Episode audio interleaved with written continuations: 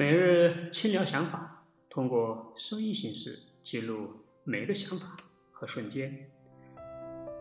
有的时候，我们需要通过 VPN 去访问一些网站，在 Mac 还有 iPhone 上有两个软件作为应急使用是非常出色的。先说说在 Mac 上吧，因为在 Mac 上有一款软件，我们可以在 App Store 直接去下载，就是 VPN Plus。这个软件呢，可以免费的试用七天。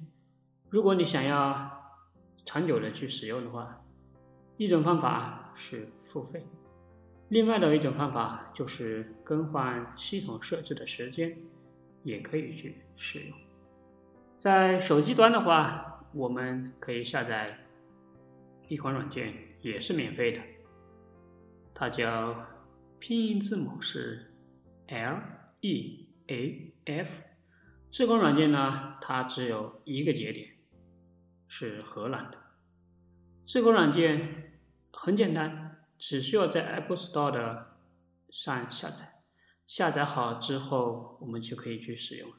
当然了，如果你使用的是 M 芯片的这款软件，也同样适合 Mac。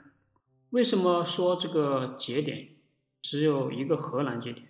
因为欧洲的国家对于这种很多的这种欧洲法，对于网站的访问都有点不一样，条款很严格，所以它并不像美国这边的。